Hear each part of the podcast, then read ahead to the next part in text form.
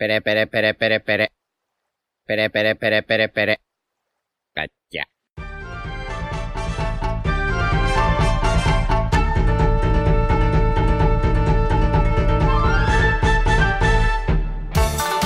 Hola Nakamas, bienvenidos una semana más a Radio Pirata, vuestro podcast de One Piece. Hoy contamos con nuestra tripulación habitual. ¿Qué tal, Jaume?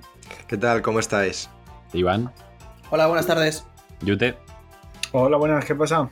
Royal Muy buenas. y yo soy Diego, vuestro humilde presentador. Ah, ¿Os habéis fijado que he vuelto a poner a Royal el último? Sí, Vaya. Todo, pero esta vez no he ido yo al último. todo vuelve al orden natural de las cosas, chicos. Y yo me he fijado en otra cosa. No has dicho vuestro podcast favorito. Sí, Oh, que lo he dicho. Oh, No, no lo has dicho. ¿No lo he dicho? chicos, No. ¿Y qué he dicho? camino. Semana más a vuestro podcast. A vuestro podcast. Le le has dado los derechos del podcast a todos nuestros oyentes. Venga, chicos. A partir de la semana que viene podéis venir todos los que queráis. Ojo que alguno se lo toma literal, ¿eh? Bueno, pues estamos aquí una semana más, por supuesto, para hacer la review del capítulo, este caso el capítulo 1002, titulado Los Yonko contra la nueva generación. Lo primero, como siempre, vamos a comentar un poco por encima la portada, que es, es un pedido de Luchi alimentando a las palomas en un parque, el pedido de X5 Go. Una portada bastante chula, la verdad, que tiene un pequeño easter egg, que es que está Pandaman, que lo vi por Twitter, yo a la primera no me fijé. Sí, a mí me ha costado encontrarlo, pero me, me lo habéis dicho y he dicho, eh, sí, sí, voy a verlo. Y, y, coño, he estado 30 segundillos largos buscándolo, ¿eh? Para el Pues que no sí. sepa dónde está, está donde la paloma de, De del- Lucci. de la grande. Bueno, la grande es un mismo tamaño, pero la que está más cerca de la cámara, por así decirlo, pues justo a la izquierda. Sí, yo iba a decir que nos dejasen en comentarios si la habían encontrado, pero bueno, yo creo que ahora ya la van a encontrar todos. Pues, ¿ha- ¿Habéis identificado alguna paloma más? Sí, Esta hay- es la típica, la típica portada que la gente se pone a buscar el próximo Nakama en ella. Sí. Es, es- de hecho, es algo que harías tú y dirías próxima Nakama Monet, porque sale la portada de Luchi. bueno, bueno. Destruido en segundos. ¿Cómo- ¿Cómo ha tirado de meroteca, pero de meroteca guarra? Porque ese Barras. tiene... No, no, perdón, es broma, Royal. O sea, Se me revelan los subordinados. Bueno. No, no, no, es que siempre lo ponía alguien, tío, en tus comentarios. Y he dicho, venga. Ah, yo, yo debo decir que la teoría de Monet era muy creíble, ¿eh? Muy creíble. Está Gracias, Jaume. muy bien documentada. Ahora, Yo, yo te quiero mucho, Royal, pero la verdad que nunca.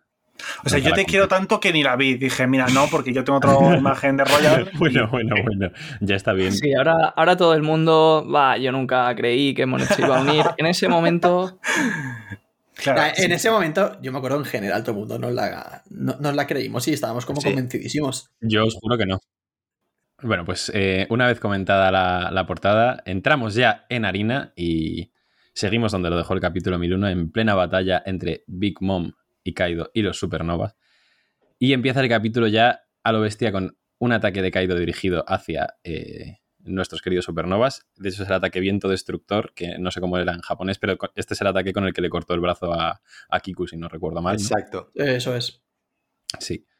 Bueno, pues eh, les lanza el ataque a los supernova. Mm, Kid lo recibe sin aparentemente mucho daño, alegando que, porque claro, le da en el metal y dice, esto no es más que chatarra, obviamente no le hace ningún tipo de daño. Luego lo recibe Zoro, que, o sea, ya empieza el show de Zoro desnudo en este capítulo, y desvía el ataque con una sola mano hacia atrás y le echa una mirada a Kaido que, que, que, bueno, increíble.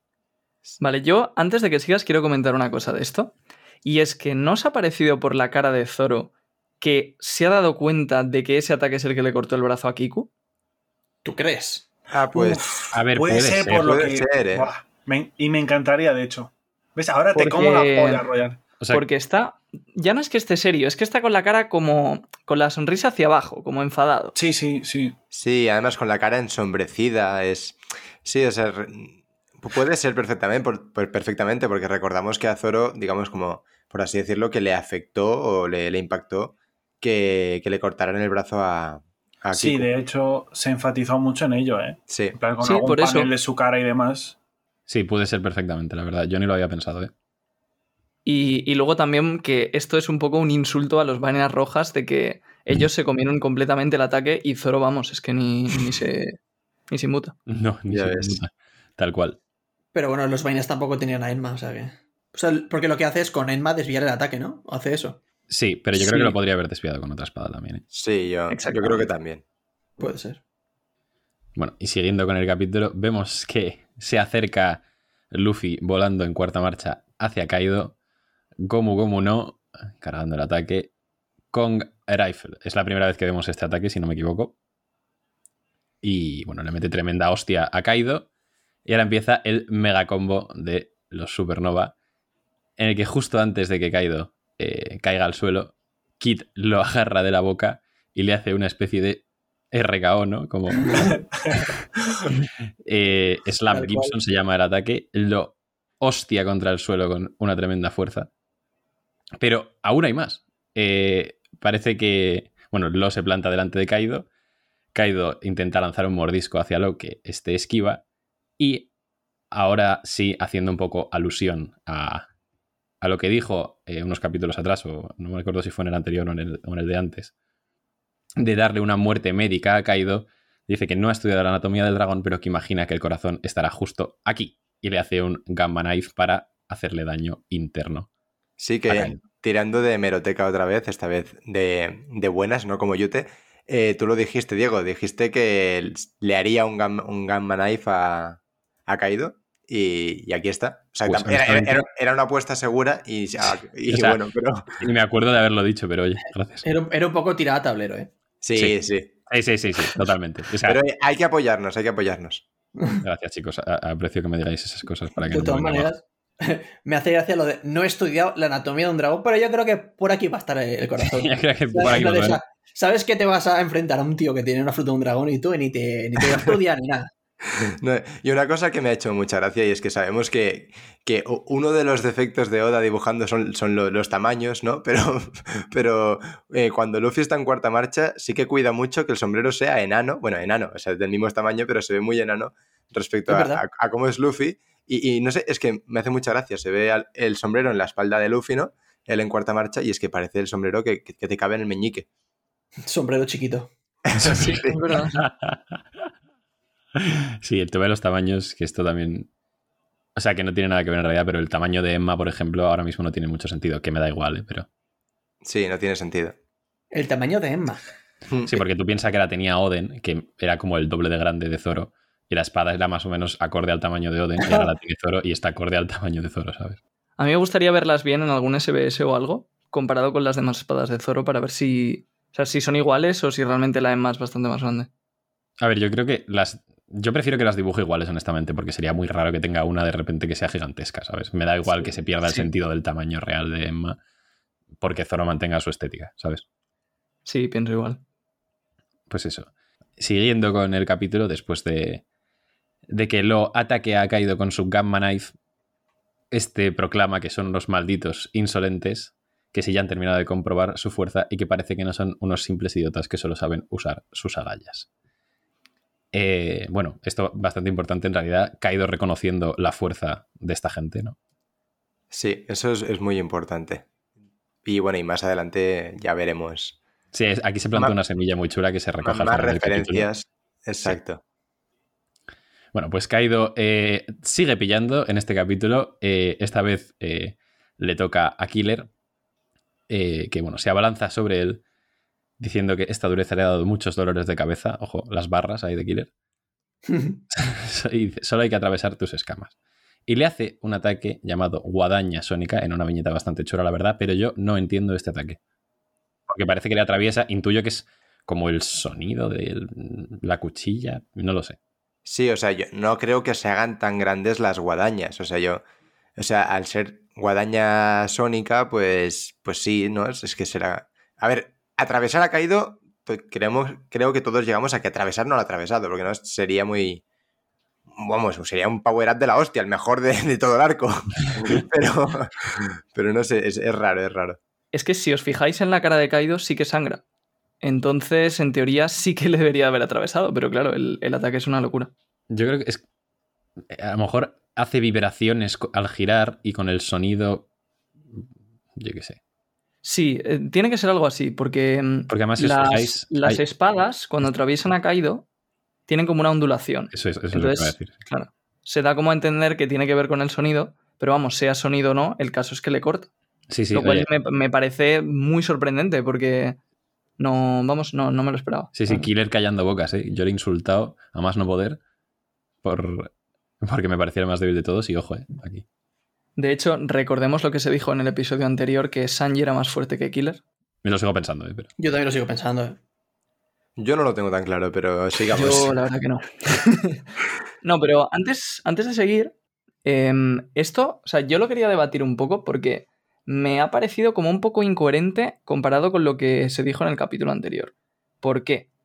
En teoría, Killer dijo que cuando, o sea, cuando vio a Luffy atacar y usar el Ryo, dijo que, vaya, no estamos perdidos. O sea, Luffy puede dañar a Kaido, nosotros no podíamos, tenemos algunas opciones de ganar. Y ahora de repente es como que parece que todos pueden dañar a Kaido, que incluso Kid ha hecho un ataque normal y parece que le ha hecho daño, y como que esa piel de Kaido y todo eso parece que está perdiendo... Te estás olvidando de la frase de Kid, que no me acuerdo cómo era, pero sí que comentamos en el, en el anterior podcast, que parece que Kid y Killer sí tenían algo bajo la manga de, de cara a hacerle daño a Kaido. O sea, Kid creo que lo que quería era como aplastarle tanto que la asfixiase. O algo así era. Pero no sé, me está dando la impresión como de que está siendo demasiado fácil hacerle daño para todo lo que ha insistido Oda en lo increíblemente difícil que era y Kaido diciendo que pues era casi inmortal. No, pero... Es que habría que ver qué daño real le están haciendo, ¿eh? Sí. Claro, es que también ten en cuenta, perdón, yo que te corté, que Kaido al final también se puso en modo dragón a jugar con las vainas rojas y todos decíamos, hostia, pues parece que le están dando Eso es. y al final luego coge y cambia y se quita, o sea, les quita, les pega a cada uno una, una tortazo Sí, y para casa. como si nada. O sea que yo creo que va a hacer algo parecido. Exacto. Ahora están Está- presumiendo los, los supernovas en plan, mira, somos fuertes, te podemos hacer daño. Y cuando eso se pone en forma de caído Yo y ya está. Estoy Es muy de acuerdo. Está haciendo lo mismo. Es de, de hecho, el formato de la pelea está siendo el, exactamente el mismo que fue con vainas rojas. Sí. Además, Sí, piensa, sí, piensa sí. que cuando dicen eso de tenemos una oportunidad, igual no es esto, ¿eh? pero piensa que eh, es cuando Luffy le da el puñetazo a Kaido en forma normal. Igual en forma de dragón es más fácil golpearle, pero en forma normal no lo es tanto. Y por eso dicen, hostia, tenemos una oportunidad. Porque Luffy ha conseguido dar un puñetazo a Kaido y tumbarlo cuando estaba en forma normal y no en dragón. Pero yo lo que me refiero es que, no sé, me parece que, que le hagan sangrar tan fácilmente le quita un poco de mérito. Y no, o sea, es que no me encaja con, con lo que nos ha dicho Oda de Kaido hasta ahora. No, no, eso es totalmente cierto. Que en teoría Kaido, pues no sé cuánto tiempo llevaba sin sangrar, pero me suena que cuando le atacaron los vainas rojas lo mencionó. ¿Vale? Pero no le ha conseguido atravesar, ni le ha conseguido herir por dentro, que es el punto, ¿sabes? Yo creo que se refiere a lo del Ryu en cuanto que podemos atravesarle, podemos hacerle daño interno. Eh, no creo que sea una cosa que hayan conseguido. Y el, el- lo de la comisura yo creo que es por a veces estampar la cara contra el suelo y ya está. Pero no creo que luego eso vaya a ser un gran daño para Kaido. No, no, por supuesto que no va a ser un gran daño, pero a mí es que aún así no me gusta. Es una opinión personal, pero me parece, no sé, que le quita un poco de mérito. Sí, Sí, sí, no, es no, en eso totalmente de acuerdo. Bueno, es que Oda realmente, se, presentando a Kaido de esta manera, se ha metido en un pantano él solo. Y evidentemente van a tener que. Y se ha metido todavía en un pantano más grande cuando no solo enfrenta a, a Kaido contra Luffy, que sabemos que usa el Ryo, sino a todos los demás. Entonces, claro, a ver cómo sale. A mí me da más la sensación de que es algo para engañarnos, porque recordemos que todavía queda mucho arco y que seguramente esta pelea sea solo el segundo versus, que habrá un tercero, o sea, en mi opinión, porque Kaido, en mi opinión, tiene que caer el último. Y, y bueno, seguramente nos esté engañando, como ha dicho bien Yute, con los vainas rojas. O sea, a mí esto no me disgusta principalmente porque creo que Oda prioriza la narrativa a las escalas de poder que, y, y yo estoy de acuerdo con eso. O sea, nosotros necesitamos ver esto ahora para venirnos arriba y que dentro de un capítulo 2, cuando Claro. Kaido barra el suelo con estos, digamos, hostia. Pero de todas formas, piensa que Killer, y lo ha dicho, eh, no, no mete las cuchillas por dentro de las escamas, como que las, las evita, vete a a saber cómo. Claro, son vibraciones al final. Claro, sí, es que ahí por eso también con la traducción puede que se pierda un poco, porque leyendo lo que dice Killer, sí que parece que lo que hace él es atravesar las escamas de Kaido, Claro. realmente cortarle. Pero luego realmente viendo el ataque, a lo mejor no le está cortando, sino que le está como atacando desde dentro como Sí, low. yo creo que es exactamente eso. las manos. Claro. Eso es.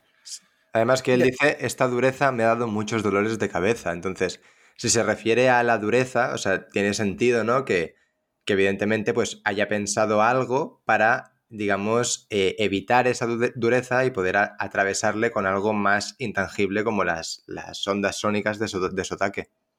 Estoy de acuerdo con Sí. eso. Y sobre lo que has dicho ya de lo de que Oda se ha metido en un pantano y tal, para mí el único pantano en el que se ha metido es en lo de, de que dijeran lo de que ahora con Luffy tenemos una oportunidad. Si eso no, no lo hubiera dicho, esto no se extrañaría tanto. Sobre todo, sí, es que yo creo que lo más difícil es la habilidad de Kid. Porque aún Killer y Low parece que pueden hacerle algo desde dentro. Pero el problema yo creo que lo tiene sobre todo con Kid. Sí. Porque mm, al menos el tipo de ataque que ha estado usando hasta ahora es simplemente un ataque físico. Entonces, Sí. si no tuviera Ryo, no tiene sentido que Kid le pueda hacer nada.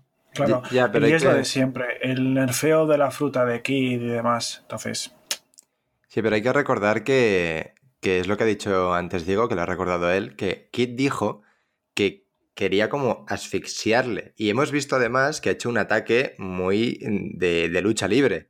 Entonces no Sí. me extrañaría que la función de Kid, más que hacer daño a Kaido, fuera eh, como más de Tumbarlo todo el rato. Sí, tu- o Desgaste, ¿no? Un Sí, poco. tu- des- o sea, tumbarlo, asfixiarlo, paralizarlo, o sea, bloquearlo. O sea, no, no me extrañaría nada viendo, eh, digamos, el diseño de, de la fruta, bueno, el diseño del monstruo este de la fruta de Kid, viendo los ataques que hace y viendo lo que dijo Kid, que esa sea su función más en la batalla.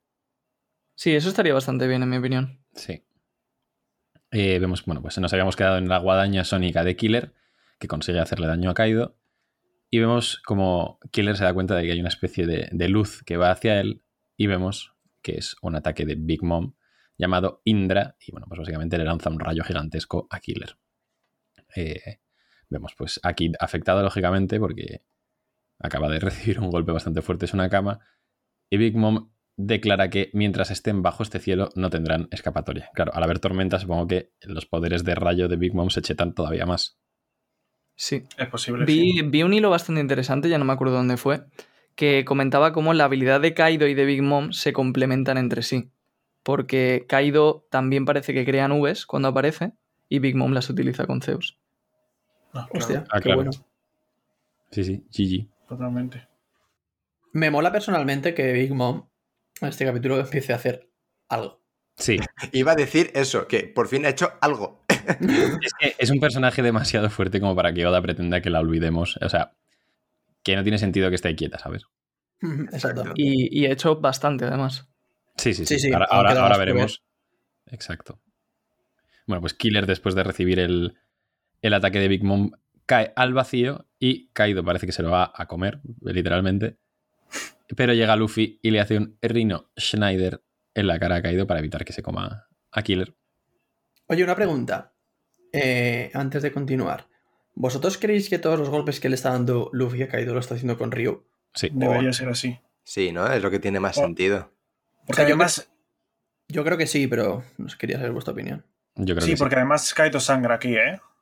Sí, exacto. Eh, Sí, Sí, además que, que no va, que, que no va a enseñar explícitamente en cada dibujo que usa el Ryo. O sea, se vio, se vio una vez y a partir de ahí pues ya se sobreentiende. Porque si no, claro. vaya coñazo decir para Oda. que de- debemos asumir que ahora Luffy siempre que golpee va a ser con Ryu. Claro. Sí. Vale, vale. Sí. Con Haki por lo menos sí. Porque No, además a el. Ryo, como, como digamos que actúa desde dentro, supongo que para Oda es muy difícil de, de enseñarlo o de representarlo. Claro, es que, ¿sabes cuál es el punto? Que tú, eh, que Luffy está golpeando con Haki, lo ves porque el puño es negro. Pero el Ryo ya es más complicado. O sea, tendría que ser escenas en las que se vea como Luffy no toca a Kaido, ¿sabes? Pero que el Kaido recibe el ataque. Exacto. Es que de todas formas, esto es algo que, que, bueno, que se explica en el manga, pero que es un poco lioso. Eh, hay dos tipos de Ryo. Uno es el que golpea a distancia y el otro es el que golpea desde dentro. Sí. Entonces yo creo que el que golpea a distancia sí que se ve más, por eso, porque ves como no le toca y Hmm. ves como una onda de impacto, pero el que golpea desde dentro es que es muy difícil de ver, yo creo. Y no se pueden complementar. Mm, sí, supongo que sí. Sí, bueno, Pero hablando, de, hablando de estos dos tipos de Ryu, que yo no lo tenía muy claro, eh, me ha venido a la mente eh, el mayor ejemplo de todo esto, que es Rayleigh, que se ve cómo le hace el Ryu que, que no golpea eh, como contacto directo al elefante, creo que era ahí en la isla donde Sí. entrena Luffy, y luego cuando le quita el collar a, a Keimi en, en Shabondi, que lo hace desde dentro. O sea, no, no, no lo había pensado de esta manera. O sea, yo no, no tenía muy claro todavía todo este lío del Rio. Y, y me ha venido a la cabeza lo de Rayleigh y me parece muy curioso. Sí, es que se explicó solamente en un panel del manga que lo explicó Hyou. Y para ser algo tan importante, yo creo que Oda tendría que hacer un poco más de énfasis porque yo creo que hay bastante gente que no, que no lo tiene claro. Sí, sí, yo, voy- Sí. yo voy muy perdido con esto. Sí, yo un poco también, ¿eh? Pero bueno. Es lo que hace Luffy, por ejemplo, no sé si os acordáis, cuando está entrenando. Sí, lo del árbol. exacto, lo del árbol. Ahí se ve muy claro. Ahí se ve muy claro. eh, o sea, ahí hace el que te daña desde dentro. Sí, pero claro, ¿por qué se ve? Porque el árbol se rompe, Sí. pero Kaido no. Claro. Entonces con Kaido no se ve. Sí, bueno, pero yo, eh, lo que hemos dicho, que yo asumiría que todos los golpes que le está dando son con Reo, porque es lo que tiene sentido después de haber hecho énfasis en el río, básicamente. Exacto, sí. Bueno, pues siguiendo con el capítulo, eh, Kaido ha recibido una buena hostia de Luffy, pero enseguida eh, se recupera y parece que le va a hacer su, su ataque de el Boro Breath, el, el aliento de fuego. Y Zoro, al ver esto, enseguida le pide a Lo que le transporte para arriba. Lo está hasta los huevos de ser el taxi de todo el mundo, pero aún así lo hace. Y otro momentazo de Zoro en este capítulo se pone entre Kaido y Luffy y corta su aliento ígneo. Sí, esto es increíble. O sea, a mí me hubiese gustado eh, como que se viera mejor en el dibujo eh, a Zoro y a Luffy y a, y a Kaido, en plan, eh, que, que esta viñeta se viera mejor sobre todo a Zoro, porque hubiese quedado muy guay a ver a, a Luffy y a Zoro atacando a, a Kaido.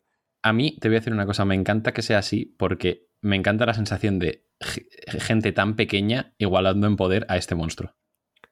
Sí, sí, de hecho en el anime dará bastante impresión. Buah, pues sí. O sea, esto me parece increíble. Y por supuesto, la reacción de Luffy al ver a Zoro es una absoluta maravilla. Esa sonrisa carita. que pone, sí. Que por cierto, ¿puede ser de las primeras veces que Luffy en cuarta marcha sonríe y demás? Como siempre está súper serio, con cara de eh, badass y demás. Es que Pues, pues no lo sé. Sí, la verdad que sí. O sea, no es una imagen que, que recuerde haber visto antes esta, Luffy así y con la sonrisa. Sí, se hace No. raro, ¿eh? Yo no lo había pensado, se hace pero raro. por eso, es Sí. que es muy raro, yo siempre lo pienso. No sé si es la primera, pero de las primeras sí. te la has jugado, ¿eh?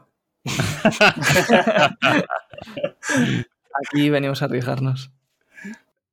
Bueno, pues siguiendo con el capítulo, justo cuando piensas, Dios mío, que sacada acaba de hacer Zoro, pues espérate. Porque sin bajar al suelo, proclama estilo de una espada. Y Kaido se queda pilladísimo porque, como veremos después, detecta qué es esa espada. Y Big Mom le grita, esquívalo Kaido, eso no es una katana normal y corriente. Y Increíble. Zoro ataca a Kaido con un ataque llamado Llamarada del Dragón Volador. Y, el siguiente, y la siguiente viñeta es cómo ha cortado con ese ataque uno de los cuernos de la cabeza de Onigashima. Sí. O sea, este- en, en este capítulo Zoro MVP total. ¿eh? O sea, damos por hecho que Kaido lo ha esquivado. Sí, sí, sí, sí. Sí, sí, porque si no ya no había caído. Ojo, No, pero paremos, parémonos un momento a apreciar la cara de Big Mom de desesperación con Sí. la que le dice a Kaido que esquive el ataque. sí, sí, esquívalo porque si no Es una a- locura, acabas eh. mal. Que por cierto, aquí en este dibujo sí se aprecia como la katana es bastante grande, ¿eh? Sí, Sí. es cierto. Retomando el, el- el Sí. tema de los tamaños. Y además, eh, una cosa que, hay- que a mí me ha llamado la atención es que alrededor de la katana se ve claramente esa aura que se ha podido apreciar varias veces en el anime, a veces que se, ha Sí, flipado sí. un poco a veces en el anime, ¿no? Pero, pero aquí se ve claro como en el manga. Esto no, no, no, esto no va a ser flipada del anime. O sea, en el manga eh, la espada tiene un aura gorda. No te preocupes porque en anime estará este aura y harán 200 más. O sea, que se el- van a un flipar cohete en igualmente. el culo a Zoro. De hecho, yo cuando lo vi, al principio pensaba que era el fuego del ataque de Kaido que se había quedado en la espada. Pero no. No, no, claro. O sea, Enma tiene como su propia aura, por así decirlo, ¿no? en, ma, sí, te sí, chupa. sí. Eso es. Bueno, a Zoro ya no. Por lo menos en ese ataque no. Sí, parece Bueno, que lo está sí, aprendiendo sí. a controlar bastante rápido. Sí. Bueno, po- por, el desgaste que muestra. Y ojo que quería decir una cosa, que lo estuvimos hablando en el anterior podcast, sobre lo de las espadas de Zoro, cuántas utilizaría y tal. Y fijaos cómo está empezando a utilizar solo a Enma para pelear contra Kaido, ¿eh? Sí. Que lo estuvimos hablando y tal, yo le pregunté, ¿cuántas espadas queréis que utilizar? Sí. Pues mira, no lo había pensado, pero me encaja bastante que lo esté haciendo un poco para entrenar y practicar con la espada. Y luego al final de la pelea, digamos que ya la, la domine bien y pueda usar todas a la vez. Sí, Zo- Zoro luchando contra Kaido y contra Big Mom a la vez. Y, y- y lo utiliza para entrenar. Sí, sí. Así es, Zoro. No, yo, Mentalidad de tiburón, chicos. yo creo que es un poco lo que dije, eh, que Zoro sabe que de momento solamente puede herirles con Enma y no utilizar las tres para que solo haga efecto una. Utiliza una a tope y ya está. Que además, Yo- Zoro igual no es plenamente consci- consciente de esto, pero Emma ah, tiene también un factor psicológico en la batalla. Sí, eso, es- eso Sí. también es verdad. Bueno, pues también comentar que el ataque que le hace, que, bueno, que le hace Zoro a Kaido es el mismo ataque que le hace a Ryuma, el ataque final, en el, en el capítulo 967, que es una viñeta muy chula. En el Y- 967. No, el 967, no, el 467. Es que- Eso me pareció, porque yo en Laugh Tale no recuerdo a Claro, de claro, Ryuma. es que. eh, como, que el, como que el 967 es mi favorito y, y lo repito tanto y lo digo tanto que ahora era el 467 y me he hecho la picha un lío. Pero, pero vaya, Nada, te queremos igual. no, yo os odio. Eh, pues, pues nada, pues eso, comentar eso y puedes seguir, Diego. Vale, muchas gracias. Para nuestros oyentes, un, un pequeño énfasis. El 967 es el de la sonrisa de Roger. Exacto. Bueno, pues siguiendo con el capítulo, ahora sí que vemos eh, cómo Kaido detecta que esa katana tiene la presencia de Oden y tiene tremendísimo flashback a Vietnam.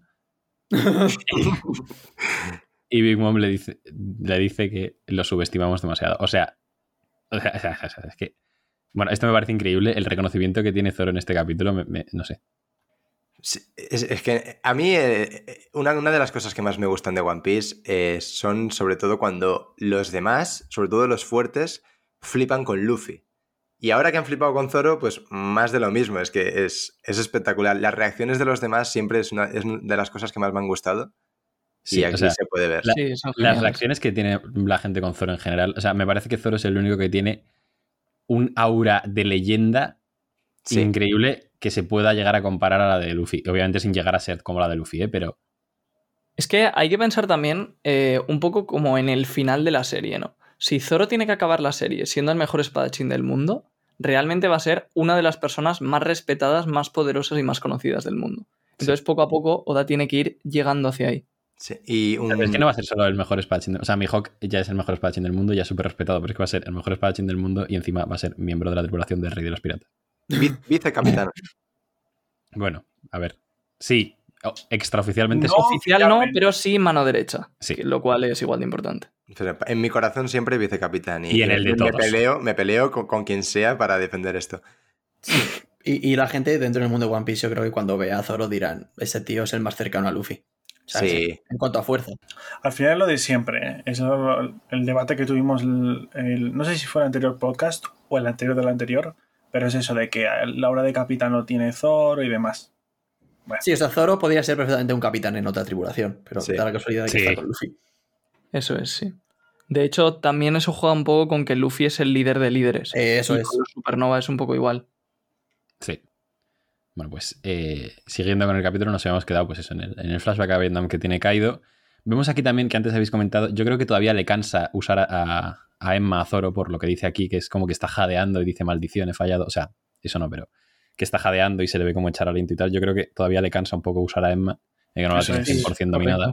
Quizás se le haya escapado demasiado Haki y no era su intención sacar tantísimo y por eso el aura es tan grande.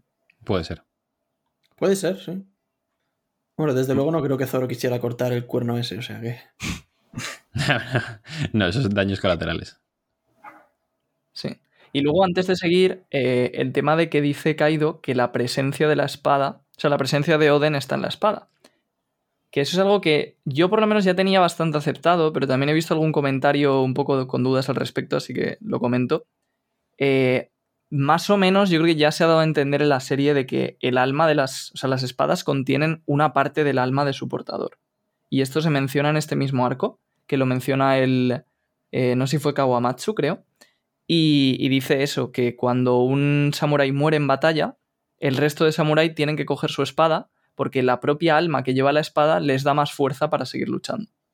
Y es un poco lo que vemos pues con, con las Kitetsu, que Zoro es capaz de, de detectarlas a distancia como si fuera usando el haki de observación, Y todo esto parece que la explicación es simplemente que tienen una parte del alma de su portador. Hostia, qué chulo esto. Yo no, no lo había pensado nunca, lo de que cuando Zoro puede detectar sus espadas a distancia con el haki, es porque tienen parte del alma de... Hostia. Sí, ti- tiene todo el sentido, claro. Sí. Uf. Pero cuando Zoro detecta creo- sus espadas, ¿es porque tiene parte de- del alma de Zoro? ¿O parte del No, alma del anterior? Del anterior Es que esto portador. es muy interesante, ¿vale? Esto nos podríamos pasar aquí hablando muchísimo tiempo, porque hay un montón de objetos en el mundo de One Piece que tienen como una especie de alma o presencia, ¿vale? Tenemos las espadas, pero es que también tenemos los poneglyph, porque se nos ha dicho que los poneglyph se pueden escuchar con la voz de todas las cosas. Y luego tenemos el Clavauterman, que al final también es un poco el alma de un barco, Sí. y etcétera, etcétera. Ojo Entonces- al sombrero de Luffy, ¿eh? Sí, sí, pues poca broma, ¿eh? No, lo digo en serio. Pero... No, no, sí. A ver, esto, esto es algo fantástico, obviamente, pero digamos que la gracia, yo entiendo, sería que a medida que tú eh, dejas una parte de tu alma en un objeto de forma simbólica, ese objeto contiene tu alma. Entonces, quien forja la espada, por un lado, está poniendo parte de su alma en la espada, y por otro lado, el samurái que la lleva, también, a medida que pelea, a medida que, yo que sé, vive experiencias con la espada, etcétera, etcétera. Yo me lo tomaría más como algo más poético que literal, en plan de que se traspasa el alma o algo así, ¿sabes? Sí, pero es un poco, o sea, la explicación es un poco esa. Obviamente es súper fantástico, pero lo, lo veo un poco así. Entonces, en este caso, pues sí, no fue forjada por Oden, pero quien ha marcado esa espada, sobre todo, ha sido Oden, a través de su vida. Entonces, Kaido siente la presencia de Oden. Lo compro. Yo también. Bueno, pues eh, después de este discurso sobre Emma y las espadas, volvemos al capítulo. Estaba Zoro eh, cayendo al suelo después de haber fallado su ataque contra Kaido y corre el mismo destino que Killer, que es en mitad de caída recibir tremendo rayo de Big Mom y vemos que igual que Kid tuvo reacción cuando Killer fue atacado, pues Luffy también eh, grita eh, Zoro cuando, cuando ve que pues, su mano derecha recibe el impacto del rayo de Big Mom. Primero, muchas en el Pipes este capítulo y más que hay luego, pero a lo mejor es una fumada muy grande, pero ¿no creéis que siendo que Enel le hizo el mismo ataque entre comillas a Zoro, puede que Zoro lo aguante un poco más que el resto? No, es que no Sí, creo que tenga la Luffy. misma fuerza un ataque Claro. de Enel que un ataque de Big Mom. O sea, yo creo que el ataque de Enel es más poderoso dado que era su propia fruta, ¿sabes? Esta está... Yo, Yo creo que no- Es sí. que, es que el ataque no lo está haciendo Big Mom, ¿eh? Lo está haciendo el... Por eso que Big Mom está sujeta al, al clima y las tormentas de ese momento, pero Enel directamente invocaba lo que Yo- quisiese. Estoy de acuerdo con Yute. Yo creo que en él podía ponerle la carga eléctrica que le diese eh, la gana y puede ser que fuese más poderoso. ¿eh? ¿Alguien tiene un multímetro? No, yo creo que igual eh, de base sí que un ataque de puramente electricidad podría ser más poderoso el de Enel que el de Big Mom, pero teniendo en cuenta la tormenta que hay, o sea, yo creo, y el punto de la acción en el que estamos, me parece que no tendría mucho sentido. O sea, yo creo Es que es más complicado. este ataque. Pues que no pero sé, digamos, tampoco es. El caso es que le ha dado, ¿sabes? Tampoco mm, es un. O sea, tampoco es relevante ahora mismo lo fuerte que fuese un ataque de Enel. Sí, bueno, Sí, ya no, nos- no, eh, respondiendo a Yute, eh, yo no creo que te acostumbres a un calambrazo de, de ese nivel. Es decir, Sí, o sea, eso sí que es verdad, que aunque, aunque el de Enel fuese más, más fuerte, no creo que por eso Zoro se acostumbre, porque lo ha recibido una vez hace dos años. claro, una cosa es, por ejemplo, eh, con lo del veneno y Luffy en Impel Down, que como se inmuniza y tal, que eso pues sí, puede tener su explicación, pero te meten un rayo por el culo de esta manera, es que te jode, las, Claro. dos, las dos veces te jode. Claro, eso es, como, eso es como decir que Luffy aguanta mejor los golpes porque como Kaido le pegó un ostión súper grande, pues el siguiente ostión de, de- de Kaido lo va a soportar mejor. Pues no es eso. Bueno, pues, pues ha sido así, en verdad. No, pero ha sido... No, no, no. ya, no. que es una broma, es una broma. No, a ver, bueno, Zoro, todos sabemos que se va a recuperar porque tiene una resistencia al dolor increíble. Así que seguimos con el capítulo. Big Mom ríe después de atacar a Zoro y dice: Les dije que no había escapatoria. Y les hace un ataque más, que es el templo de Mahesvara Shiva. No sé cómo era eso en japonés, la verdad, pero No, en japonés era igual porque es el nombre de un dios del hinduismo, creo. vale, vale, puto friki. Vamos a ver. Perdona, ¿eh? Y de hecho, mira, es que voy aquí de listo, lo he buscado antes de empezar el podcast. Bien. He dicho, voy a decir esto porque Eh, si no, no voy a escúchame, escúchame, te honra haber dicho eso. Yute, Sí, de verdad. humildad ante todo. Aplausos. Eh, sí, Iván, y qué polla, es que cojones voy a saber yo. Bueno, pues les hace el templo ese del Shiva y básicamente eh, ataca a, a Luffy, a Kid y a Lo y les da con, con rayos. le da, le da, le da. Le da, le da. Y, y obviamente nosotros ya esto lo sabíamos, eh, pero Luffy obviamente no le afecta en nada este ataque. Y Big Mom dice, sombrero de paja, ¿por qué no te afectan mis truenos? Y dice, porque soy de goma. O sea, aquí en el... eh, viendo esto desde el cielo y diciendo, o desde la luna y diciendo, jódete, que a mí me pasa lo mismo. Ojo, De hecho, cosa- me hubiese encantado, me hubiese encantado honestamente que la, la misma cara. sí, sí, hubiera molado Big muchísimo. Mom poniendo la misma cara que puso en él en su momento, me hubiese partido la polla en siete. Hubiera sido increíble. Pues no lo Oye. había pensado, pero sí. Una cosa que estoy pensando. De la misma manera que el Luffy no le afecta nada porque es de goma, ¿vosotros creéis que a lo mejor a Kid, como está repleto de metal, le ha afectado más? Mm, A ver, puede ser, ¿eh? Porque como el metal conduce más la electricidad, a lo mejor. Sería lo suyo, sí. Ah, no sé, depende del tipo de metal, puede incluso Es que, de que hecho, no haya alcanzado a Kid, ¿sabes? A Kid le deberían estar cayendo rayos de por sí. Hombre, todo sí, rato. además de eso. Todo pero rato. absolutamente todo el Es un pararrayos, esa es su función. Pues al final, Pues ya está. De hecho, incluso podría hacer algo así, ¿eh? Poca broma. Sí, sí. Ojo que no se cargue con el ataque este y vaya ahora con electricidad no, también. por o algo eso, así. es lo que, es lo que he de decir, que yo creo que a lo mejor ni le ha afectado, por- depende de la capa de hierro que tuviese. Es que en el dibujo no se le ve como, si, como que le dé tal cual. O sea, por No, ejemplo, no. mm, o sea, es que parece como que no le da. No, no, pero es que además es otro ataque totalmente diferente el que le, el que le tira aquí. de- o sea, no es un rayo como tal. Veis que Sí, sí, porque es como tiene una una, cara. sonrisa y tiene una cara y demás. O sea, no sé qué será. Y Kid tiene, una, y, tiene una cara de estar bastante acojonado. Eh, Sí. Así que no. Yo entiendo no que sí que, es un, que sí que es un rayo, ¿eh? Que Big Mom le ha dado vida a. Sí, a sí, no, o sea, eso seguro. Pero como que parece que hace más hincapié en Kid aquí. Sí, Sí. es- que no es el pedazo de rayo que simplemente te lo lanza y ya está. Como, como que tiene. no es un- es- parece que es un rayo como que se le acerca hasta él y ahí ocurre algo, ¿no? Sí, porque da, da tiempo para que Kid mire el rayo a la cara, ¿no? Es Sí, como que se extrañe en plan de, ¿eh? ¿Esto qué es? exacto. Sí, parece que es porque él se estaba protegiendo y entonces, eh, como el rayo este que tiene conciencia ha visto que no le estaba dando, pues. Ah, Ha dicho, Ah, me voy claro. directo a la cara. Puede ser también, puede ser. Sí. Ah, sí, puede ser eso perfectamente también en realidad. Pero bueno, de todas formas, no se termina de ver cómo le da. No, no, se ve. Eh, bueno, nos habíamos quedado eso. Big Mom flipa cuando ve que no, sus rayos no afectan a, a Luffy. De hecho, la traducción pone truenos, que un trueno no es eso, pero. Sí. Vaya. Pero no es un Eh. rapero. Nada, broma. La gente estaba diciendo en Twitter, se saltó Skypiea. Se saltó Skypiea totalmente. Bueno, y ahora ya, pues, obviamente, el Luffy, eh, si hay algo que le, que le enciende todavía más, es que hagan daño a sus, a sus amigos. Entonces, eh, con toda la, la rabia de- del ataque que, ha recibido Zoro, eh, pues vemos una viñeta absolutamente amenazante y la cara de Big Mom que está totalmente acojonada. Eh, Kaido le, le hace otra vez el Boro Breath, esta vez no está Zoro para pararlo, pero, sin embargo, Luffy, aparentemente, sale del ataque sin, sin ningún daño mayor y Kaido pregunta, ¿tampoco te afectan las llamas? ¿Por qué? Y no es que no le afecten, es que simplemente dice, porque tengo agallas. Gomu Gomu no Kong Gathering. Fin del capítulo 1002. Tremendo. De hecho, me encanta que diga esta frase justo porque es lo que dice Kaido cuando les dice, parece que no sois solo unos, unos idiotas que tenéis agallas. ¿Y qué hace Luffy? Pues con agallas te aguanta el ataque. Crack. Sí, Luffy recordando precisamente que Kaido se equivocaba porque es justo eso, un idiota con agallas. Que por cierto, buen daño le ha hecho el ataque, ¿eh? dejando la coña aparte, pues de tener la cara más o menos limpia, entre comillas, Eso te iba a decir. está reventadísimo. Que a Luffy sí que le afecta el ataque. Lo que pasa es que lo aguanta. Exacto. Ha- Sí, habrá sí, que- no, O sea, yo creo que Luffy sí lo aguanta, da las hostias a Kaido y habrá que ver cómo queda después Luffy. ¿eh? Sí, sí, o sea, en, en- en una, en una traducción más políticamente incorrecta sería porque tengo dos cojones enormes en lugar de agallas. Y ya está.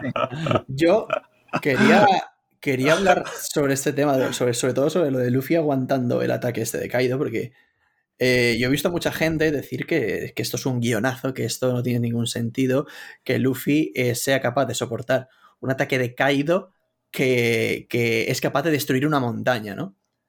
Eh, a mí no me parece, sinceramente, no me parece ninguna locura en el sentido de que, o sea, sí es un ataque muy fuerte y tal, pero hay que pensar que Luffy está casi recubierto entero de haki. Y no creo que Kaido cuando lance ese ataque, lance el ataque de fuego con, con haki en el fuego. Entonces, si Luffy tiene un buen haki, yo creo que puede aguantarlo sin. O sea, que, que le hace daño, pero que puede después golpear. O sea, hay mucha gente escandalizada. o sea, yo estoy de acuerdo con lo que dices hasta cierto punto, pero que no me parece que haya que meterse en tanto detalle de no haki. O sea, lo aguanta porque tiene dos huevos del tamaño de dos montañas. ¿Ya está? Y luego que también A ver, pero a mí es que eso un no de tampoco, peleas, ¿eh? tampoco le busquéis tanto la lógica. En plan, es el prota y aguanta un ataque y No, no, yo qué sé, y ya no- está. no me vengas con plotar, morado, tampoco. En plan. No, yo no he dicho en ningún momento la palabra plot armor. No lo he dicho en ningún momento. Bueno, No, pero para mí, que simplemente lo aguantase por mis cojonazos, a mí no me gustaría, ¿no? Eso sí que me parece un poco guionazo. ¿Cómo, sí. es el, cómo es el prota? Ah, pues como es el prota que lo aguante todo, pues tampoco es No, eso. pero, pero es un No, que- ¿qué te esperas, cabrón? ¿Qué daño le ha hecho? Pero lo que pasa es que sigue a pesar del daño, ¿sabes? Claro. Claro, pues ya está, pues es lo que digo yo. Pero que para mí tiene que ver con el haki también, no solo porque sea Luffy y es que muy guay aguanta todo, ¿sabes? No, si el haki seguro que ayuda, pero. O sea, es- precisamente es una referencia pues, a lo que dice Kaido, ¿no? Que al final las agallas, Kaido las menosprecia, pero aquí hacen aguantar a Luffy. Sí, Sí. o sea, es un ataque que a lo mejor si tienes miedo esquivarías, pero realmente Luffy está ya en un punto en el que puede soportarlo, yo creo. Sí, no, no me parece algo tan... No, mira, Sí, y sí, además voy, a decir, voy a decir una cosa que no había pensado a favor de lo que ha dicho Iván. Y es que si lo pensamos, Luffy eh, utiliza el Red Hawk y, y claro, para, o sea, digamos que envuelve su brazo entero en llamas y no le afecta porque tiene el haki. Entonces sí que podría tener una explicación bastante lógica lo que dice Iván respecto al haki, de que pueda aguantar mejor un ataque tan bestia de caído. Sí, sí, sí, seguro que el haki influye, pero Sí, sí. me parece que la intención de Oda no es esa, la verdad. Pero Sí, claro, la intención de Oda es lo, lo que hemos dicho, que tiene dos cojones enormes y ya está, pero, pero vaya. Y, y que tampoco es tan incoherente porque sí, el ataque destruye una montaña, pero es que llegados hasta este punto de poder, yo creo que es una montaña, es que Claro. Claro, o sea, eh, Garp destruía montañas con los puños y Claro. Zoro ha cortado una, un puto acantilado en este arco sin querer entrenando. Sí. claro, esta- estamos a ese nivel ya, entonces... Lu- Luffy, Lu- Luffy rompió, destrozó la mitad de, de Dressrosa con Doflamingo. Le dio a él y luego Doflamingo reven- reventó la ciudad. Do Claro, Flamingo, arma arrojadiza. Pero que es que encima, que es que, a ver, es un poco también lo que dice Diego, ¿no? Que realmente sí que es el que sea el protagonista y que es un shonen, sobre todo yo lo asocio más a que es un shonen y que no hay que tomarse todo de forma tan literal. Ah, pues si destruye es, una eso es lo montaña. primero. Porque Sí. es que si nos ponemos así, eh, Kizaru con, con la fruta de, de la luz, con una patada debería destruir medio mundo. Y si de una patada a una persona, debería desintegrarla. Eh, yo qué sé, eh, Akainu recibe un puñetazo de Shirohige que provoca terremotos en la cara. Exacto. O sea, Claro. no hay que tomarse todo tan literal. Sí, de Exacto. Mira, mira, de hecho, haciendo la, haciendo la comparación entre lo de las montañas y tal, a, Akai nos recibe eh, un, un ataque de la fruta, que como dices en Goku, que tiene la capacidad de romper el mundo. No una montaña, el mundo. Así que Y, y ahí está el tío, fumando. Y ahí está el tío, tal cual. O sea, para Por mí cierto- tiene, tiene, tiene su, su- su razón lo del haki, pero es verdad que es que es Luffy y es el protagonista y tampoco vamos aquí a hacer todo. A mí me parece Eh, un momentazo. Ahora sí, claro. otra cosa sería que en el siguiente capítulo se coma 10 de estos y siga igual. Entonces sí que podemos hablar de un plot armor. Sí, bueno, pero mm, no, Pero no, va a pasar, obviamente. No, y de hecho es lo que te he dicho, habrá que ver Luffy cómo queda en el siguiente capítulo. ¿eh? De hecho, es que yo creo que, que en el siguiente o en el siguiente ya Kaido va a empezar a repartir seriamente. Sí. Sí, no, no tiene que faltar mucho. Sí, Sí, es lo que hemos hablado. Tenemos que ver la, la otra forma de caído. No, pero eh, siguiendo un poco con esto, al final yo creo que el esquema es el mismo que, con, que contra las nueve vainas rojas, ¿no? Entonces ahora Kaido cambiará de forma y les, lo dejará todo Oda en un cliffhanger y cambiará de frente. Vamos, yo Sí, creo que está pega. más claro que el agua que va a pasar eso. Me pega Sí. bastante, la verdad. A mí lo que no me está gustando hasta ahora de la pelea es que me parece eso, como muy lineal. Sí, sí, totalmente de acuerdo. Está siendo. A mí me está recordando a lo de los vainas rojas con Kaido. Y, y incluso hay momentazos y está chulo. Pero también está siendo un poco aburrida, entre comillas. Yo evitaría caer en juicios precipitados porque llevamos Por muy supuesto, poquito porque y, yo- claro. y queda guano para aburrir. Claro, no, no, queda. vamos, Llevamos tres capítulos de pelea. Y las peleas tienden a ser muy largas. Ni siquiera llevamos tres capítulos, llevamos realmente dos, porque la pelea empezó en la En el última 1001, viñeta. sí. Claro, la, última viñeta del 1000, o sea que llevamos Sí, dos, mira, dos capítulos. capítulos. Sí, sí, entonces obviamente mm, a mis palabras ni las tengáis en cuenta. Sí, además que... Yo de tus palabras siempre las tendremos en cuenta, ¿vale? Tranquilo. Agradezco estas palabras hacia Y además que es lo que ha dicho, es lo que ha dicho Diego, que no hay que caer en, en juicios precipitados, que son dos capítulos royal cabrón. No, no. O sea, Sí, eh, pero es que no me dejáis defenderme. pues te defiendes, pero- cortado. Pero vaya, que yo creo que la pelea, bueno, no lo creo, lo sé, va a dar de sí porque tenemos que ver la forma híbrida de Kaido. Eh, Luffy se la va a sacar mm, bastante más y quizá nos sorprende con algo nuevo que nunca hemos visto. Mm, Lo que pueden hacer todos los demás, incluido Zoro. Hay una señora por ahí volando también. Exacto, está- hay una gorda en una nube. Entonces, ¿Perdón? hay que, hay, hay que esperarse, hay que esperarse. Sí. Sí, sí, totalmente. Simplemente lo digo porque. mm, Además, esto es algo que seguramente pasa en todas las peleas de todos los arcos, ¿eh? Pero que son capítulos que te saben un poco a poco porque más o menos ya sabes lo que va a pasar y todavía no ha entrado la pelea en ese momento de, de tensión o de emoción, que es lo mejor. Sí, eh, Sí, o sea, yo creo que Oda un día puede arriesgar y improvisar una pelea un poco distinta, pero no pasa nada. Te queremos. Llevamos dos capítulos, hijos de puta. Sí, O sea, yo estoy un poco. O Pero sea, me refiero que el esquema va a ser el mismo que el que vimos hace 10. Mira, para empezar, el, esquema ya no va a ser el mismo que cualquier pelea de One Piece, porque sí, este ya, porque esta ya a está siendo un grupo. caído. No, porque esta ya está siendo un grupo y ya me parece algo súper diferente. No, pero yo no hablo de eso. Me refiero al esquema de. Lo he dicho ya tres veces. Eh, vainas rojas contra Kaido. Que está siendo un poco lo mismo. sí, bueno, yo Sí, que al final es un poco siempre el mismo. O sea, el mismo proceso de llegan los protagonistas, demuestran que son más fuertes de lo que parecía, luego el malo mm, al principio no se los toma en serio, pero luego se enfade y dice, oh, bueno, voy a ponerme en serio. Lo revienta, luego los protagonistas. O sea, al final es siempre el mismo esquema que yo creo que a lo mejor siempre tenemos un poco la esperanza de que Oda se atreva a hacer cosas raras. O por lo menos yo, ¿eh? Bueno, a ver, ten en no, cuenta que, por ejemplo, con los vainas no está Big Mom. Ahora está Big Mom y también interviene. A mí no me parece literalmente lo mismo, ¿eh? pero bueno. Yo creo que esta pelea nos va a sorprender. O sea, estoy seguro. vaya. Sí, eso seguro. yo, yo tengo también bastante esperanza en eso, ¿eh? Mm. Sí. Pero que. O sea, no me quiero adelantar a lo de la nota, pero no puedes poner una nota en base al, al futuro, ¿sabes? Pues la va a poner. O sea, yo no sé cómo. Que no puedo, Yo no sé qué te parece, cómo lo hago, pero la va a chaval. clamar. Sí puedo, porque tengo agallas. Por cierto, mucha controversia con el tema de agallas. ¿Queréis hablar de ello? Sí, yo quiero decir solo una cosa y es que Kaido dice que usan sus agallas. Las agallas o las tienes o no las tienes, pero no se usan, coño. Y ya está. Es lo, la- eh, arroba Ray informa, Hola, gracias por venir al podcast. Todo referente, ¿sabes? No, no, no. que, a ver, a mí, a mí me, ha, me, me ha chocado. O sea, que es una tontería y es, vamos, mínimo, pero sí que. En plan, al final sí que lo dice Luffy bien porque tengo agallas, pero no, no porque uso agallas, ¿no? Es que es una tontería. Para el que no lo sepa, para que no sepa, eh, Jaume estudia filología hispánica y cuando ve cualquier errata eh, suele rozar eh, la explosión interna suya. ¿sabes? Sí, más o menos. Le da, le da un gamma knife. Tira Sí. de Buster Call. Si ve Tira de. Buster Bueno, Call- bueno, ya está, ¿no, hijos de puta?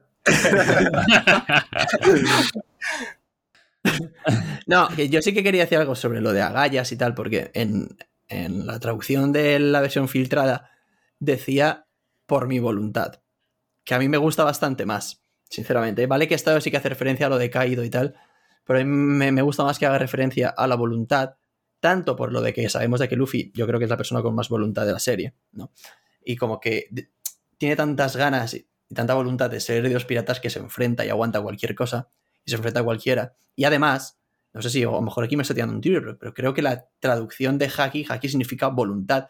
Y Sí, también iba ligado a lo que yo decía de que, de que Luffy aguanta esto por el haki. O sea que a mí me gustaba más si hubiese sido voluntad. A mí, honestamente, me gusta más esto porque, para empezar, creo que en la palabra en japonés es, se aproxima más a agallas, por cosas que he leído en Twitter, ¿eh? que yo no de Eso japonés no tengo ni puta idea. Se aproxima más a la palabra agallas o coraje o algo así que voluntad, y sobre todo porque me parece una respuesta más Luffy, en plan de. Pues por- por- por- porque sí, porque, porque, porque Sí. soy valiente, tío, ¿sabes? O sea, no. Sí, yo no había Es, es como más coloquial. O sea, la conversación es como más coloquial. Tanto lo que dice Kaido como lo de Luffy. Además, que no, no lo había pensado así, y es cierto que la voluntad de Luffy, él no habla de, de su voluntad. Vemos que la tiene, vemos que tira para adelante, pero él nunca dice, yo tengo la voluntad, el legado. O sea, realmente sí que me. Ahora, por lo que ha dicho. Eso sí que es verdad. Por lo que ha dicho Diego, sí que me, me pega todavía más lo de, lo de agallas, mientras las tenga y no las use. O sea, Luffy nunca ha hablado él mismo de su voluntad. Pero no sé, como es una No, cosa porque tan esas son cosas que por la personalidad de Luffy es que como que ni las piensa. las- o sea, él es así y ya está, ¿sabes? Claro. Ya, A ver, ya, pero ya. realmente una persona no es consciente de la voluntad que tiene. No, pero como que Luffy, o sea, yo siempre lo, lo digo para, en plan de decir por qué me gusta tanto Luffy, porque Luffy es así de manera inconsciente. Sí, o sea, sí, totalmente. De hecho, Diego me, me dijo una cosa hace poco que ahora voy a dejar que la diga, pero le, le introduzco y es que. eh, espérate que igual no me acuerdo. Sí, te vas a acordar seguro porque te gustó mucho. Que es que me pregunto, eh, ¿sabes por qué Luffy durante todo el manga casi no tiene viñetas de, de, que- de pensamiento? Porque Ah, sí. la que está pensando y ahora pues te, te pongo la alfombra roja y... O sea, que esto no es una cosa de la que me di cuenta yo, ¿eh? La- no me acuerdo dónde lo vi, pero lo vi por Twitter también, eh, que es que el- casi todos los personajes tienen viñetas de pensamiento y Luffy prácticamente nunca tiene, y, y es porque lo que piensa lo dice, ya está. Sí, es muy guay. Vaya. Que eso, eso es malo, ¿eh? En la vida real eso es malo. O sea, tampoco. Tener un poco de empatía, chicos. Pero no, iba a decir yo también que, por ejemplo, prefiero. prefiero el que ponga gallas porque al final tampoco es plan de abusar de la palabra voluntad, ¿no? Entre la voluntad de los D y demás, que era un poco feo. Bueno, me podéis comer los cojones todos. ¿vale? Y pues te los voy a comer. eh, o sea, no. Se queda, ¿eh? Más falsas, todas falsas. Esto no se corta. no- Esto no hay manera de que se corte. Eh, estamos desvariando. Ah, El capítulo, Ay, como que hay poco que comentar porque esto de acción, al final estamos aquí. Sí, yo llevo Cuando- intentando a ver si os calláis para, para- para decirlo de la frase, pero no hay manera. Iba a decir algo real, iba a decir algo real. nada, sí, iba a decir que sin ánimo de ser repelente, que mm, la traducción literal de haki es ambición, no voluntad. Ah, para que, casi. Toma. para que nadie se confunda. Vale, vale. Pero de todas formas, voluntad, ambición, yo iba por. eh, quiero decir, Sí, va por ahí. sí, sí. va por Sí, ahí. lo- Para lo mí es prácticamente lo mismo. Como, como espíritu alguna vez, yo creo. Y todo. O sea, a ver, lo que decía yo de voluntad era básicamente que es, es lo mismo que ambición. Como Luffy tiene tanta ambición, tiene tanta voluntad por ser de los piratas, pues es lo mismo. Sí. Pero vamos, yo es lo que digo, que me, me- me pega más esto para, para cómo es Luffy. Bueno, pues eh, yo quería comentar una cosa. Eh, os iba a aprovechar para contaros una teoría que estaban debatiendo en Twitter y debatirla ahora. ¿Vale? Me parece de puta madre. Vale, Como pero veas. Vale, pues esta semana, eh, bueno, esta semana no, hoy, eh, ha habido bastante debate en Twitter porque eh, se ha revelado el actor de doblaje, el actor de voz, Ah, de eh, Kouzuki Sukiyaki, ¿vale? Entonces, esto es una pequeña teoría que seguramente a mucha gente le da igual, pero me parece curioso y puede tener implicaciones en la serie. Eh, y lo interesante de esta revelación, que diréis, ¿qué más da? Es que es el mismo actor de voz que el de Tenguyama Hitetsu, el herrero. Entonces, aquí ha salido bastante gente, entre ellos el propio Sandman que ha puesto la noticia y Arthur, y han dicho, como dando a entender de que es muy posible de que sean la misma persona y de que Hitetsu sea en realidad el abuelo de Momo, padre de Oden, llamado Kozuki Sukiyaki. Antes de contaros un poco los argumentos, ¿qué opináis? Así a simple vista. Una fumada increíble que no creo que Oda haya pensado en contratar un actor de voz en concreto para el anime, para revelar una cosa en el anime que luego tener relación en el manga. O sea, no. o sea, Para mí no. Eh, hay que esperar a escuchar las voces de cada uno, eso está claro. Eh, porque a pesar de que sea un mismo Seiyu, puede poner voces distintas, ¿sabes? Que al final Luffy también es el Seiyu de Krillin. Y A yo ver, pienso ya se han y escuchado dos, pegarle ¿eh? y escuchar a Luffy bien. Ya se han, ya oído no, los dos es, ¿eh? no es la primera vez que- O sea, eh, Bon, Clay y Frankie tienen la misma voz. Y de hecho, como curiosidad, este mismo actor de doblaje también ha doblado a Barba Blanca después de que muere el anterior y a Crocodile. A la gente le gusta teorizar, yo creo que en exceso. Sí. Que- No, pero es una idea que se puede tener en cuenta. O sea, eso Sí. siempre.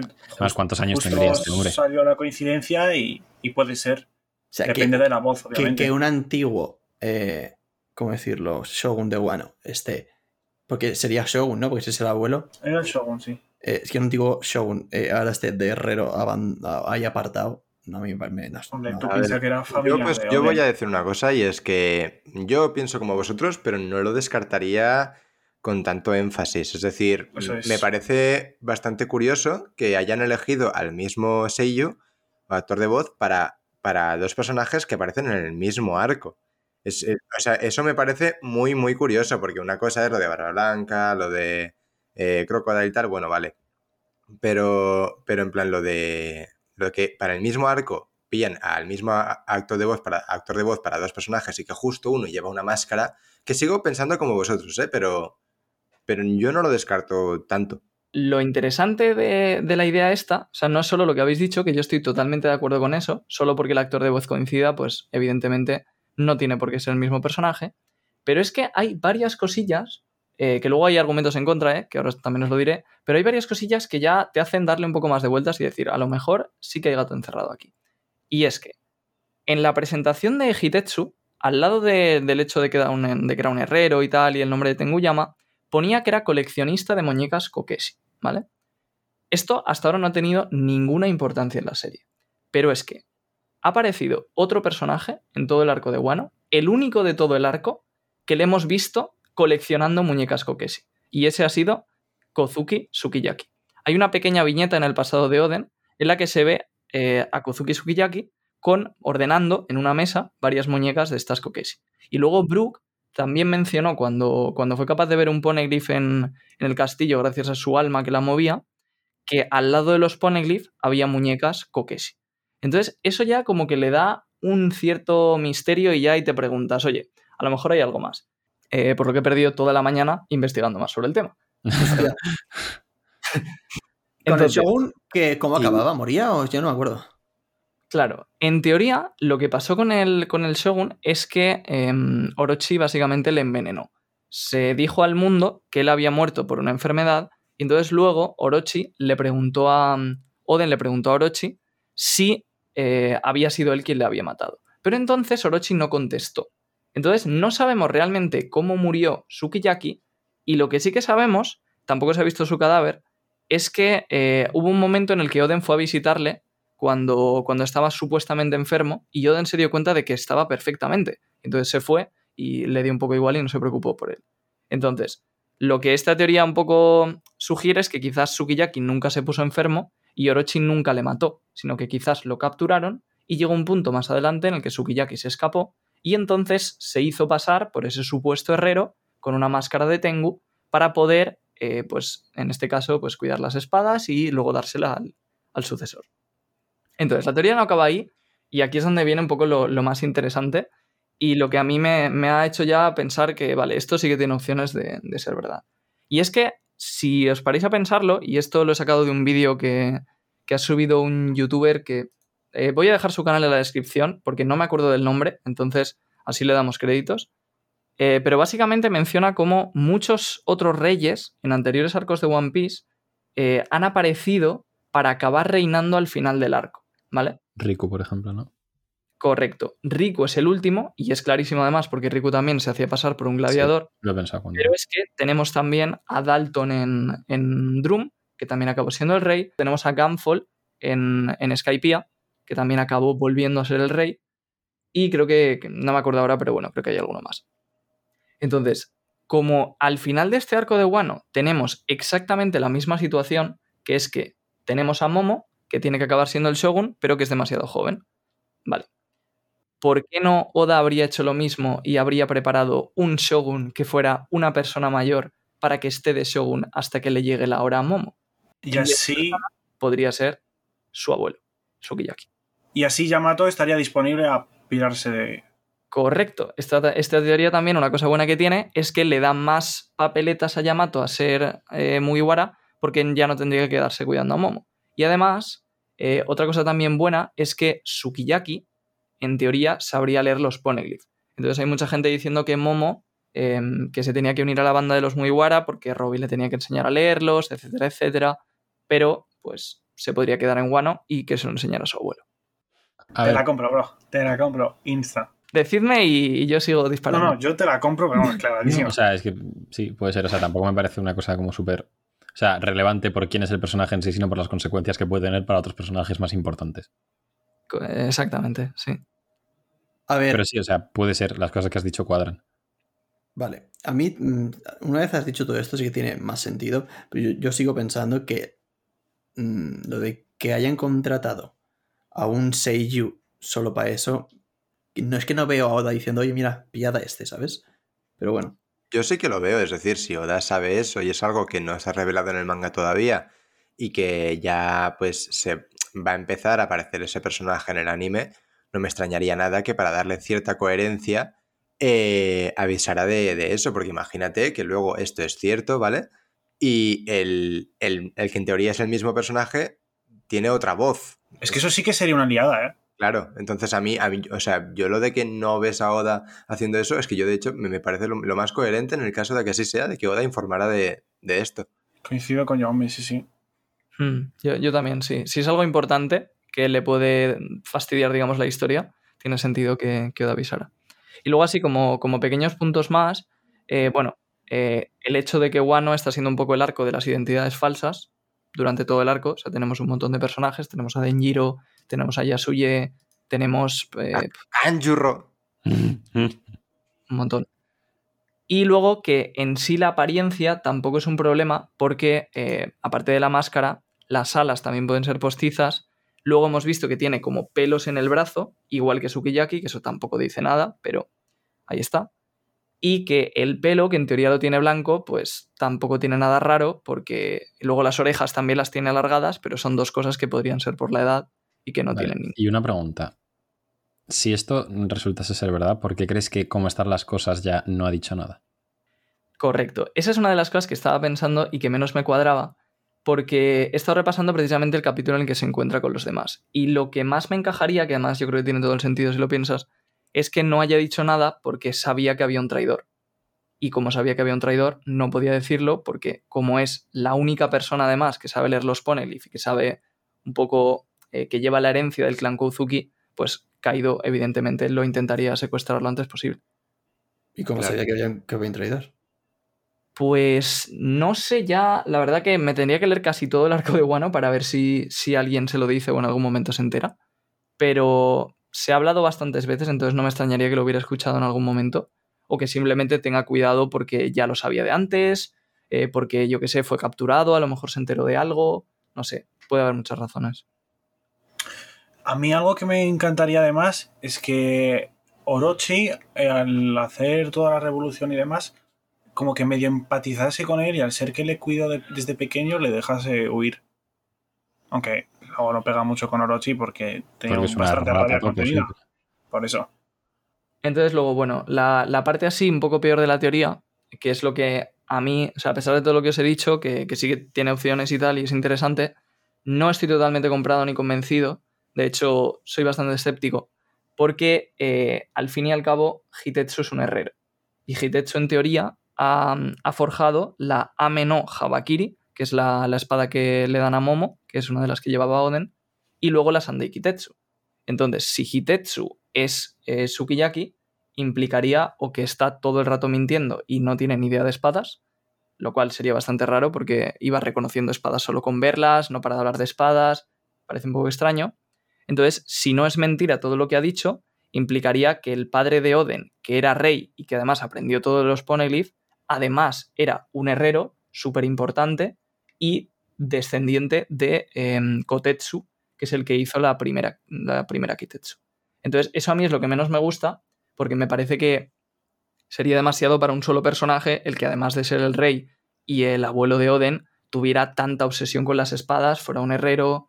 No sé, Padre de Oden. eso es lo que menos me, me gusta. E- Encima, Oden y Momonosuke serían también herederos de, de Hotetsu este, ¿no?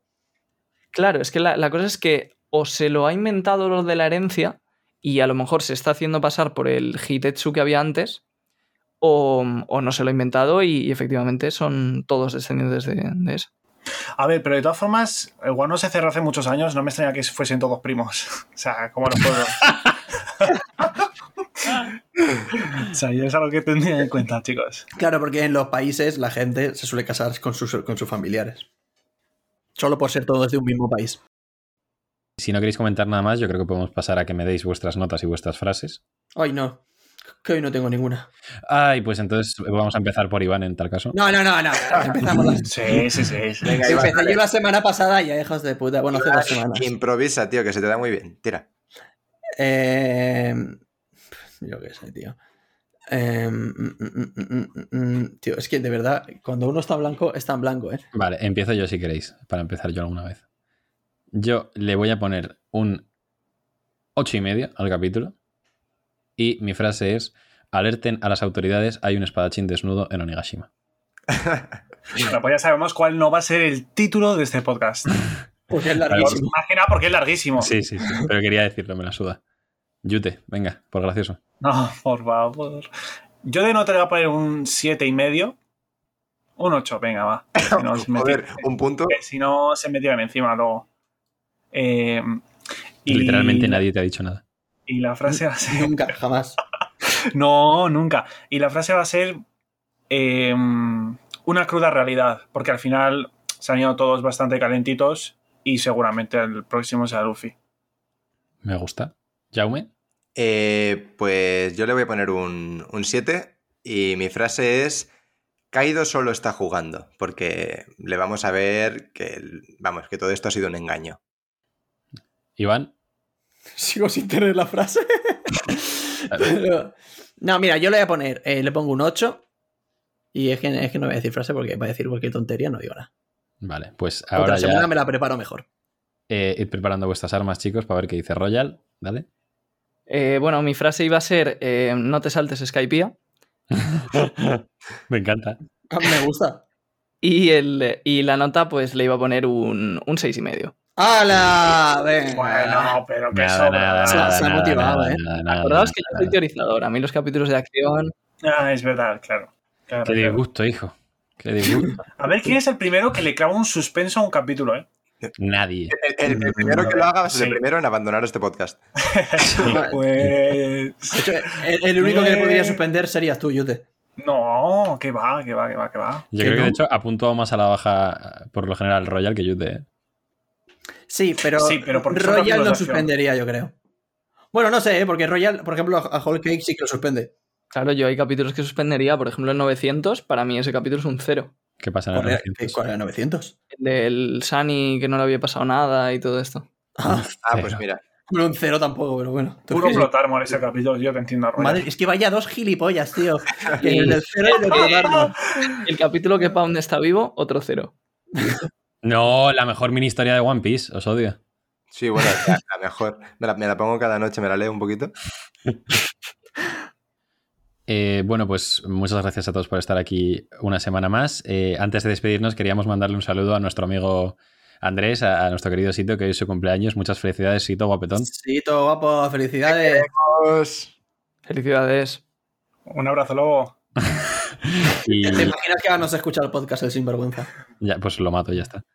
Eh, Y luego, ya que, ya que felicitamos a una persona ajena al podcast, me gustaría aprovechar para dar unas enormes gracias a toda la gente que siempre lo decimos, pero hay que decirlo todavía más, porque de verdad que el apoyo que nos dais cada semana, los comentarios que tenemos en YouTube y en ebooks y en Twitter son una pasada. Sí. Totalmente de acuerdo. Ahora sí. sí. Totalmente de acuerdo. Royal habla por todos cuando dice eso. De verdad, muchísimas gracias. Y muchísimas gracias también por escucharnos una semana más. Esto ha sido Radio Pirata. Nos podéis seguir en Spotify, en YouTube, en Evox, en Apple Podcast. Nos podéis seguir en redes sociales también, en Twitter. Y, y nada, esto ha sido todo. Muchas gracias. Adiós. Adiós. Adiós.